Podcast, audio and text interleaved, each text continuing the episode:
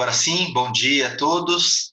Os cumprimentos cristãos aí preferenciais de vocês, vocês escolhem qual vocês querem, tá? Não vou ficar falando. Vamos dar continuidade ao nosso nosso tema que a gente tem tratado, tá? Hoje é a terceira reunião sobre oração, específico sobre oração. Antes da gente começar, a gente vai dar uma olhadinha lá na, na nossa pesquisa, aquela que vocês responderam, para a gente ver o que, que aconteceu. Tá? Eu achei bem interessante o resultado. Então, essa daqui é o resultado da pesquisa que a gente fez sobre a reunião da semana passada. Então, algumas perguntinhas. Conteúdo apresentado na reunião online, que é a oração que Deus ouve, ajudou a entender melhor as formas de orar segundo a Bíblia? A maioria diz que ajudou muito, algumas pessoas, 40%, disseram que ajudou moderadamente. Então, o bom é que ajudou. Em relação à semana anterior, em relação à primeira semana que a gente vem conversando, como você diria que foi essa semana no que diz respeito ao tempo dedicado à oração? 60% das pessoas aqui diz que orou muito mais. Olha que coisa boa, hein? Isso é muito bom. Algumas 20% disseram que orou um pouco mais e 20% diz que orou a mesma coisa, mais ou menos a mesma coisa. Talvez porque não conseguiu é, se dedicar mais ou porque já se dedicava bastante, né? No, no, aqui o, o ponto não é nem julgar o tanto de tempo, tá? É julgar se as pessoas evoluíram ou não em relação ao que já faziam antes, tá bom? Em relação à maturidade da lista de motivos de oração, né? Que a gente falou lá que a nossa lista de motivos de oração ela vai evoluindo conforme a gente evolui na oração. Então, 80% das pessoas disseram que os pedidos amadureceram. A gente amadurece fazendo pedidos menos egoístas, mais relacionados ao corpo, ao corpo de Cristo, ao reino de Deus. Então, isso é muito bom, tá? 80% melhorou. É, e 20% aqui diz que não se alterou. Também pode ser porque já estava numa maturidade legal e aí não precisava melhorar. Ou porque a pessoa não conseguiu evoluir também, né? não sei. Você reescreveu li a lista de motivos de oração procurando encaixá-los a textos bíblicos para orar a palavra. 60% diz que sim, 40% diz que não. Ok, o importante é que algumas pessoas é, fizeram isso, a maioria fez, né? Então, isso para nós também é muito importante. Em relação à facilidade de manter uma rotina de tempo de oração, você diria que 80% diz que ficou mais fácil manter a rotina. Então, as pessoas estão evoluindo no, no quesito rotina, isso é importante. E tem alguém que disse que não conseguiu estabelecer uma rotina, não tem ainda uma rotina, isso é algo para trabalhar.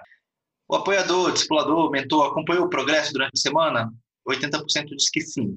Isso é só para a gente saber se a ideia que a gente tem por trás desse projeto, que é de ter alguém ajudando, né, um acompanhamento ali um a um, está funcionando, tá? Não é nem para julgar se, se, a pessoa é boa, ruim na, na mentoria, nem nada desse tipo. É só para saber se está acontecendo o que a gente previu. Você procurou um parceiro de oração? Sim, a maioria sim, 60% sim.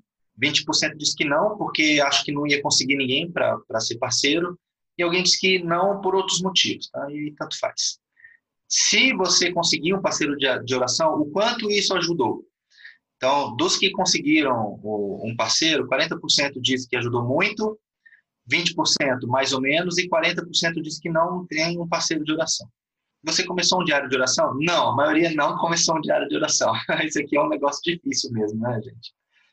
Por outros motivos. E alguém diz que sim, 20% diz que sim. E aí é óbvio, né, que aqui essa vai inverter, né, o gráfico se você começou um diário, o quanto que isso ajudou. Quem começou o diário diz que ajudou muito, é o verdinho aqui. E os outros não fizeram um diário. Então, tudo bem, isso aqui é algo para a gente trabalhar. Por que, que isso é importante, pelo menos para nós aqui? Porque se a gente está entendendo que um diário de oração é importante e as pessoas não estão fazendo o diário de oração, é porque talvez a gente precise fortalecer um pouco mais esse, essa ferramenta, mostrar um pouco mais na prática como isso funciona e também ajudar as pessoas a terem um diário. Tá? A gente estava pensando já em, em, ajudar as pessoas, dando para elas o diário. Tá? A gente vai produzir o material e a pessoa depois imprime e aí vai por conta própria para ajudar, tá? Porque nesse começo realmente, né, você criar do zero um diário por você, é, por sua própria conta, talvez seja um pouco mais difícil. E aí aqui os comentários, né, sobre está ajudando ou não está, eu vou ler rapidinho. É, alguém disse tive dificuldade para criar, para iniciar um diário. Deu para ver na, no gráfico. É, a oração tem me feito é, ter uma relação maior com Deus, com o intuito de alcançar um entendimento sobre o seu querer em minha vida. Ótimo. Minhas orações estão mais consistentes e meu tempo de oração tem, tem sido de maior qualidade, com menos distrações e melhor constância. O diário de oração e a playlist de louvores ajudaram muito, que são as ferramentas que a gente sugeriu na primeira semana. Tive experiência com uma resposta de oração sobre algo singelo e que Deus respondeu, que me alegrou pela certeza de que Deus se importa. Claro que Deus se importa. Lembra que a gente falou, né? A oração, para nós também, tem aquele sentido de envolver Deus nas coisas. Deus sabe de tudo. Obviamente, ele não precisa que a gente fale nada para ele. A palavra até fala que antes mesmo da gente falar, Deus já sabe o que a gente vai falar. Então, é, Deus já sabe, mas é importante a gente é, envolvê-lo na nossa vida, como a gente fala da, da relação entre pai e filho, que é importante que o pai é, participe, o filho tem que querer que o pai participe. Então, isso é importante. Alguém disse: Sinto que cresci na minha vida de oração, mas ainda tem espaço para crescer muito mais. Ainda não usei as ferramentas, diário, lista de escrita de pedidos, mas tenho orado com mais maturidade. Ótimo. E a última pessoa que escreveu aqui disse assim: Minha jornada de oração se tornou empolgante. Identificar o embasamento bíblico para as minhas orações me deixou feliz e a cada dia tenho vontade de ficar mais tempo em oração. Olha que coisa boa. Realmente é algo que me enche de alegria e satisfação. O desafiador é fazer uma oração ousada e nisso minha mentora me cobra, olha aí, e chama para a realidade que posso usar nos meus pedidos de oração. Lembra na primeira semana que a gente deu alguns exemplos de orações inusitadas? a oração de Josué, por exemplo, para Deus parar o tempo. Você quer uma oração mais ousada do que essa? essa é, da boa, né? E a gente, de fato, a gente tem que aprender a fazer isso, né? A gente precisa de fé. Esse é o questionário em relação à semana passada para vocês verem como é que o grupo está caminhando. E aí tem um outro questionário que é sobre o que a gente vai falar hoje. Eu quis fazer esse questionário prévio da reunião só para entender em que aspectos a gente precisa trabalhar mais no tema que a gente vai tratar, que é ouvir a voz de Deus. Né? Então, a maioria, na verdade, 100% das pessoas disse que já ouviu a voz de Deus. Muito bom. É, de que forma as pessoas ouviram a voz de Deus? 83% disse que através de sonho, visão ou outras manifestações, através de, uma, de alguém, de uma palavra, um gesto. Teve uma pessoa que disse que ouviu uma voz audível, isso aqui é, é uma exceção, de fato, até na Bíblia isso é uma exceção mas acontece, obviamente. Então, alguém diz que já ouviu a voz de Deus. É, também, todo mundo diz que com uma impressão interior, um pensamento, um sentimento, alguma coisa assim, e através da Bíblia, todo mundo também diz que já ouviu Deus falar. Isso é muito bom. O pessoal está ouvindo Deus falar. Com que frequência você ouve Deus falando com você? Algo pessoal, direto, não aquela coisa geral, quando fala na igreja, que ia ser aplicável a todos, por exemplo eu quero que vocês me busquem mais. Óbvio que Deus quer que a gente busque Ele mais. Então, isso é bem genérico. Não é disso que a gente estava falando aqui, né? Então, ficou bem dividido, né? 33% das pessoas disseram que ouve Deus falando muitas vezes, todos os dias, várias vezes ao dia. Isso é muito bom. Com bastante frequência, também 33%. E 33% diz que ouve Deus falando poucas vezes. Não vamos julgar isso que está aqui, é só uma estatística para a gente. Com que frequência você gostaria que Deus falasse com você? Muitas vezes, todos os dias. Então, tem gente que já está nesse estágio aqui, né, de querer Deus falando todo dia, de ouvir Deus falando todo dia, e tem algumas pessoas aqui que ainda precisam ou que querem evoluir nisso, tá? Isso é importante também. E aí tem uma pergunta aqui que também ela ficou um pouco aberta, mas era, a intenção é a gente não limitar mesmo, é por quais razões você acredita que não ouve Deus falando com a frequência que você gostaria? e aí alguém diz que não tem um relacionamento, relacionamento íntimo suficiente, outras, outra pessoa disse, pode ser a mesma pessoa, né, mas teve mais uma resposta aqui dizendo que nunca foi ensinado de fato sobre esse negócio de ouvir a voz de Deus. Ninguém disse que tem medo de ouvir a voz de Deus, isso é bom também.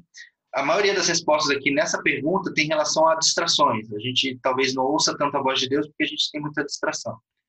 E aí outras pessoas que disseram que Deus já fala com elas, que só quer amadurecer na, na questão de como ouvir a voz de Deus, quer conhecer mais a Deus. Muito bem. Então, agora, de fato, vamos para a apresentação. E aí vocês vão ver o quanto que está encaixado esse questionário que a gente fez com o que a gente vai falar. Como ouvir a voz de Deus? O texto que a gente vai ler é 1 Samuel 3. Eu vou ler daqui a pouco, eu não vou ler ainda, é, só porque a gente vai fazer só uma revisão breve aqui do que a gente já, já tratou, a gente falou na primeira semana sobre a importância de orar, falamos que oração e relacionamento são coisas intimamente ligadas, né? Que a oração é uma uma forma de se relacionar com Deus, talvez a principal forma de relacionamento com Deus, e que esse relacionamento com Deus leva à intimidade. Nós somos filhos e o pai quer se relacionar conosco, eu falei isso agora há pouco, e que relacionamento exige comprometimento. Por isso que a gente incentivou todo mundo a fazer um contrato, algo mais formal, escrito, algo que você se lembre, um post-it na parede, alguma coisa que te faça se lembrar que você não pode abrir mão desse relacionamento. Tá? A gente até deu é, a sugestão do contrato lá de 10 minutos por dia, pelo menos 10 minutos por dia, 5 minutos lendo a Bíblia, 5 minutos orando. Eu acredito que isso aqui seja possível para qualquer pessoa.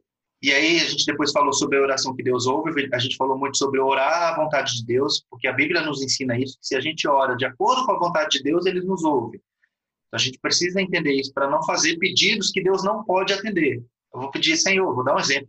Um exemplo aqui, não estou dizendo que vocês fazem isso, nem que alguém faz, mas pode existir, aí talvez vocês concordem comigo, pode existir alguém fazendo a seguinte oração: Senhor, eu queria casar com aquela pessoa, mas ele já é casado faz com que ele se divorcie para se casar comigo.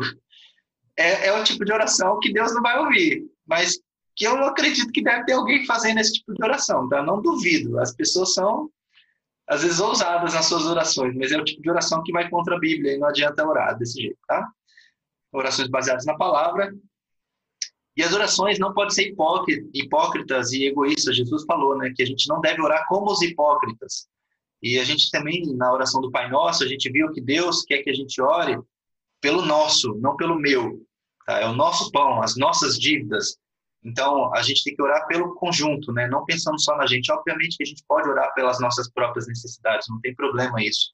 Mas a gente, se a gente quer ter uma oração mais eficaz, a gente precisa sempre pensar: o que, que eu estou pedindo? É, essa, isso que eu estou pedindo, prosperidade, por exemplo. Estou pedindo prosperidade para Deus, mas é só para mim? Se é só para mim, talvez Deus não atenda. E é lá no, no, no, livro de Tiago, na carta dele lá, ele fala né, que a gente pede, é, a gente não recebe porque não pede. E quando pede, também não recebe porque pede mal, para gastar nos nossos próprios prazeres. E é um tipo de oração também que Deus não vai atender. Se você está pedindo, e por mais que você não diga isso, não verbalize, Deus sabe o que está no seu coração. Se você está pedindo, por exemplo, tá, prosperidade, só para você desfrutar das coisas dessa vida, é, é uma, é uma oração que Deus talvez não ouça, tá? E falando sobre a fé, né? Que a fé, se a gente não ora com fé, também lá na, na, na epístola de Tiago, ele fala que não adianta pedir nada para Deus, porque sem fé, assim, é como se você duvidasse do que Deus pode fazer. Então, muitas vezes a gente pede as coisas para Deus e a gente talvez não acredite de fato que aquilo vai acontecer. E é como se a gente colocasse em, em, em dúvida o poder de Deus, a onipotência dele. Deus pode fazer qualquer coisa, então a gente precisa ter fé na oração. E aí a gente deu como sugestões aqui, né? Reescrever os motivos de oração de acordo com a Bíblia, criar o diário de oração, conseguir um parceiro de oração, que é alguém para orar junto com você por alguma coisa, e que todos nós fizéssemos orações curtas e objetivas durante o dia. Então foram essas as atividades dessa semana e a gente viu ali na, na pesquisa como que isso foi se desenvolvendo. E agora sim, vamos entrar no tema, como ouvir a voz de Deus, tá? Vamos é, ler a Bíblia, deixa eu pegar minha Bíblia aqui. Diz assim: O jovem Samuel serviu ao Senhor perante Eli. Naqueles dias, a palavra do Senhor era muito rara e as visões não eram frequentes. Certo dia, estando deitado no lugar costumado, o sacerdote Eli, cujos olhos já começavam a escurecer-se, a ponto de não ver, e, tendo se deitado também Samuel no templo do Senhor, em que estava a arca, antes que a lâmpada de Deus se apagasse, o Senhor chamou o menino: Samuel, Samuel. E esse respondeu: Eis-me aqui. E correu a Eli e disse: Eis-me aqui, pois tu me chamaste.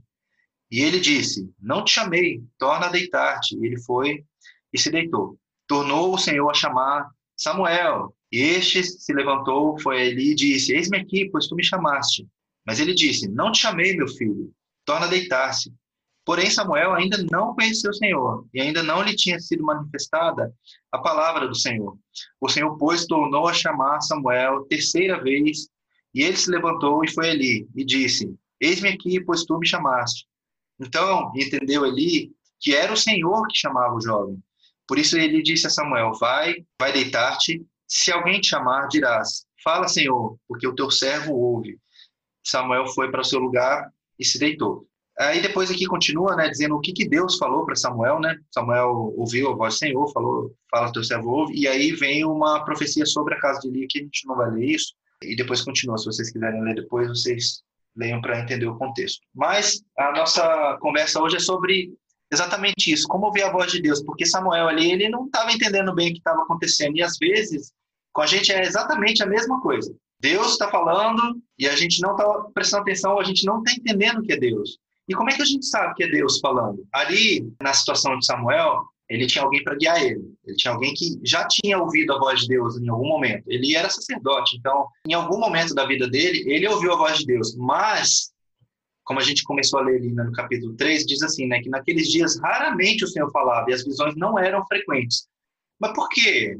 Porque, assim, é, eles estavam ali no templo onde estava a arca. Naquela época não tinha o templo de Salomão ainda, né? É, era o tabernáculo ainda, né, que tinha ali a arca de Deus estava ali e a arca de Deus ela representava a presença de Deus e Moisés ele falou com Deus muitas vezes ali na de, do diante da arca né? Sempre que, que, Moisés ele precisava consultar alguma coisa a Deus ele ia lá na arca onde estava a arca né? No Santo Santo Samuel, o Moisés ele tinha esse acesso direto digamos assim e Deus falava com ele ali na, na arca. E eles estavam ali na mesma no mesmo contexto e Deus já não falava mais. E aí por que Deus já não falava tanto tem a ver com o contexto daquele da, da, do, da família de Eli. A gente sabe que a família de Eli e os filhos deles também eram sacerdotes.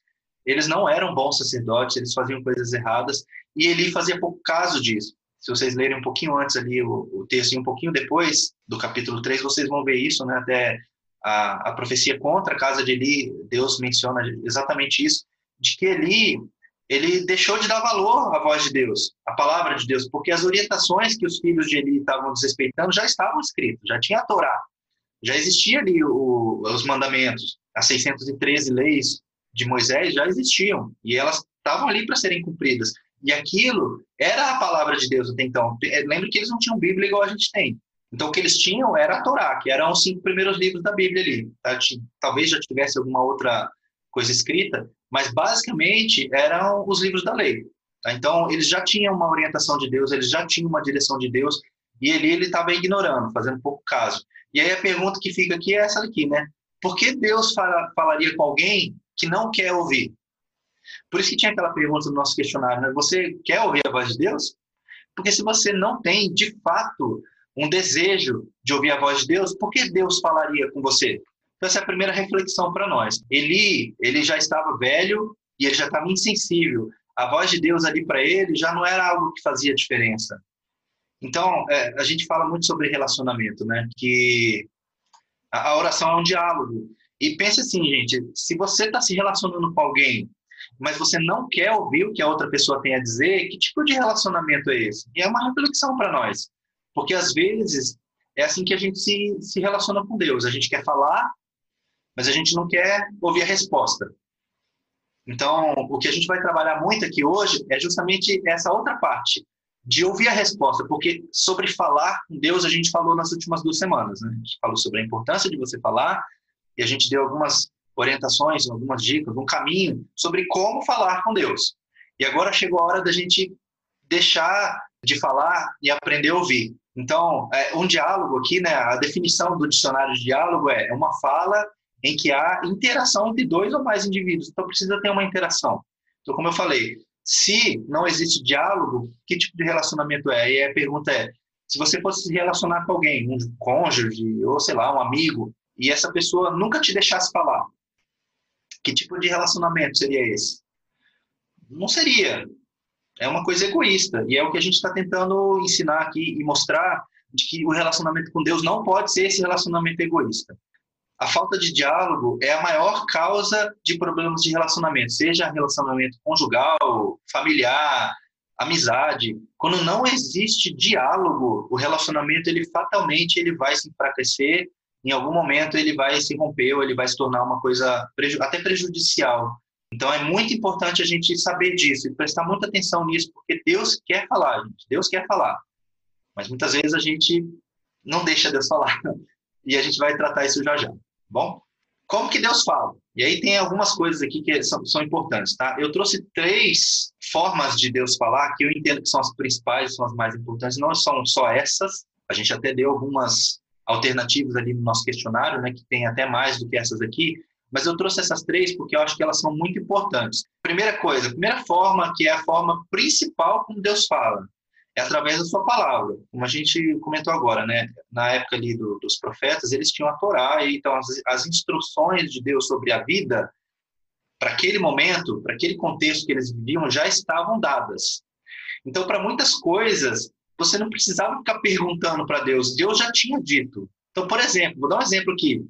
Vamos, vamos imaginar uma situação bem extrema, tá? Vamos imaginar que alguém quer matar outra pessoa. Deus, eu quero matar a pessoa. É, já existia uma instrução sobre isso. E ainda tinha circunstâncias onde Deus ainda. Né, que Deus permitia. Era uma lei, a lei da, do olho por olho, dente por dente, né? Mão por mão, pé por pé, vida por vida. Isso está escrito lá no, no, no, nos livros da lei. Deuteronômio está lá sobre essa questão. Mas isso, assim, é, tinha um contexto naquela época, onde as pessoas pensavam, a sociedade era diferente, não era como é hoje, né? Então, você exigir é, uma retribuição é, na mesma moeda, aquilo era cultural. Então Deus estabeleceu uma regra em relação à cultura da época. Então existia de fato, né? É mão por mão, pé por pé, olho por olho, dente por dente, vida por vida e assim por diante. Mas existia já a orientação de Deus para tudo, para aquela, para o contexto daquela sociedade daquela época. Então eles já tinham as orientações. Para hoje é a mesma coisa. Por exemplo, vou dar um exemplo dos dias de hoje. Se você quisesse perguntar para Deus sobre, sei lá, comprar alguma coisa, quero comprar alguma coisa. A primeira pergunta é assim, por que você quer comprar essa coisa? É para é para você assim vai descer? Se você tem esse tipo de objetivo, se você procurar lá na Bíblia, você já vai achar textos que vão te dizer que isso não é de Deus. Você não precisa nem perguntar esse tipo de coisa para Deus e esperar que Deus fale com uma visão, uma voz ou qualquer coisa do tipo. Deus já disse algo a respeito disso e está lá na Bíblia. Por isso que a gente precisa conhecer a Bíblia sobre praticamente, não vou dizer praticamente não, vou dizer tudo, sobre qualquer coisa. Já tem uma orientação de Deus na Bíblia para nós, tá? Senhor, quero beber, quero tomar pinga. Estou dando um exemplo aqui, tá? Posso tomar pinga? Vai na Bíblia procurar para ver o que Deus já disse sobre isso. Deus já falou sobre a, a embriaguez. Você já tem a sua resposta. Você não precisa ficar esperando vir um anjo dizer para você: não beba pinga, porque você vai ficar bêbado. Não precisa, tá? É, eu sei que esse é tema, eu peguei um tema que já é bem controverso por natureza, né, o tema da, da, bebida e tudo mais, porque isso já existe na Bíblia. É óbvio que a gente precisa interpretar, a gente precisa entender, mas já está escrito. Então, a fonte primária da voz de Deus é a Bíblia. Segunda fonte da, da voz de Deus é profecia. Profecia é quando alguém fala algo para trazer para você uma verdade de Deus. E essa verdade de Deus não pode ir contra a própria Bíblia. Tem ali no, no 1 Coríntios 14, 29, tratando-se de profetas, falem apenas dois ou três, e os outros julguem. Então é importante assim, é, alguém trouxe uma profecia para você, que nem a gente costuma ver. Assim diz o Senhor, você deveria fazer isso, ou não deveria fazer aquilo, ou Deus manda você fazer não sei o quê. Meu filho, eis que não sei o quê. Tudo bem, você vai ouvir a profecia. A palavra fala também que você deve é, não você não deve desprezar a profecia, mas aqui o texto que a gente leu diz que a gente tem que julgar a profecia. Agora, como que julga a profecia? Aí lá em Isaías 8, é, 19 e 20, diz assim, deixa eu ler esse texto aqui para vocês também. O contexto lá era sobre o povo, o que, que o povo estava fazendo, tá? E aí Isaías falando em nome de Deus, né? Quando vocês quando disserem a vocês, consultem os médiums e os adivinhos que sussurram e murmuram, será que o povo não deveria consultar o seu Deus? A favor dos vivos, se consultarão os mortos? Essa é a pergunta de Deus. A lei e ao testemunho, é, dizendo assim, é a lei e ao testemunho que vocês devem consultar.